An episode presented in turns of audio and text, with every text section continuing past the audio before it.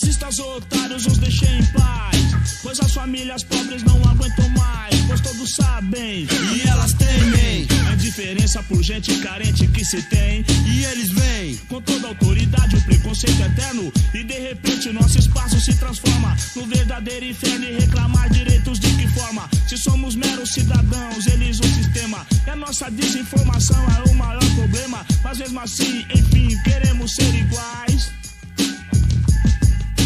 Racistas otários, os deixei em paz.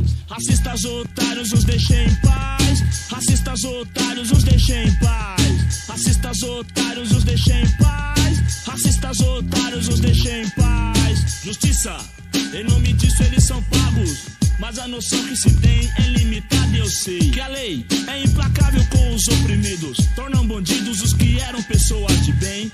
Pois já é tão claro. Aqui é a cultura dos malocas, Calma Vital aqui. Salve, aqui é o Eric. Salve, salve, aqui é o Cauã, Guilherme. Salve, aqui é o Antônio. E aqui é o Gabriel. E a gente vai falar sobre a, o de São Paulo e o direito à literatura. Mano, primeiro a gente vai começar assim. O que, que é o Islã, mano? Então, o Islã ele é uma poesia falada que traz questão da atualidade para debate. E é uma expressão inglesa que se assemelha à batida do som de uma porta da janela, alguma coisa do tipo. Mas aqui pra nós no Brasil seria tipo algum passo, tá ligado? Um bagulho desse, tá ligado?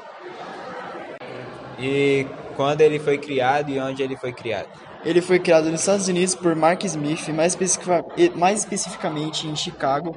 Em 1980, ele foi trazido para o Brasil em 2008 pela Roberta Estrela Dalva. E quais são as regras da Batalha do Islã? Poesia autorais de até 3 minutos sem a utilização de objetos cênicos e sem acompanhamento musical. E também tem o júri, né? O júri ele é escolhido a dedo, são três júris que eles são escolhidos a dedo. Ele é escolhido na hora, né, velho? Tipo, se o cara que tiver no microfone escolhe uma pessoa lá, ou pede para algum alguém da plateia mesmo escolher a pessoa e pra pessoa dar nota pros slammers, que são os, que são os poetas, né? Sim. Aí a nota é de 0 a 10. E, mano, os slammers vêm muito de periferia, tá ligado? Porque passa muita realidade de quem vive na quebrada. E é uma cultura que vem crescendo cada vez mais. É uma poesia recitada com um tom de voz que você se sente por expressões.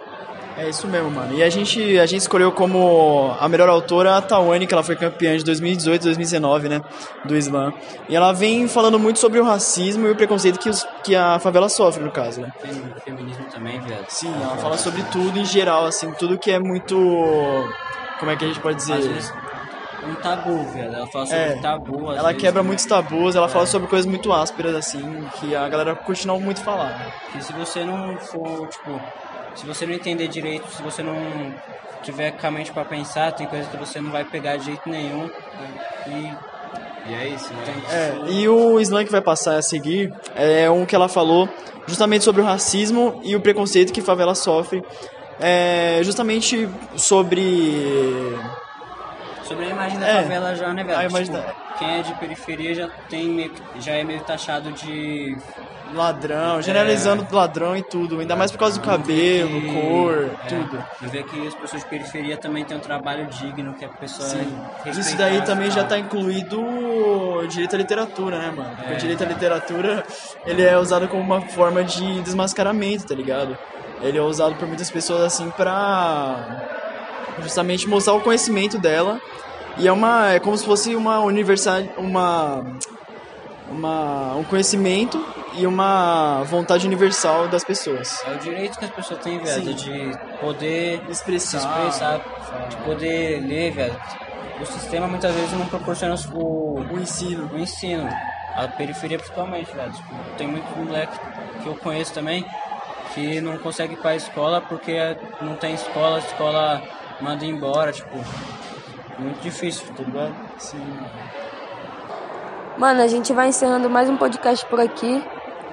Da cultura das malocas. E a seguir a gente vai deixar o slam campeão de 2018 da Tawane Teodoro. E governo da educação, porque educação derruba o governo.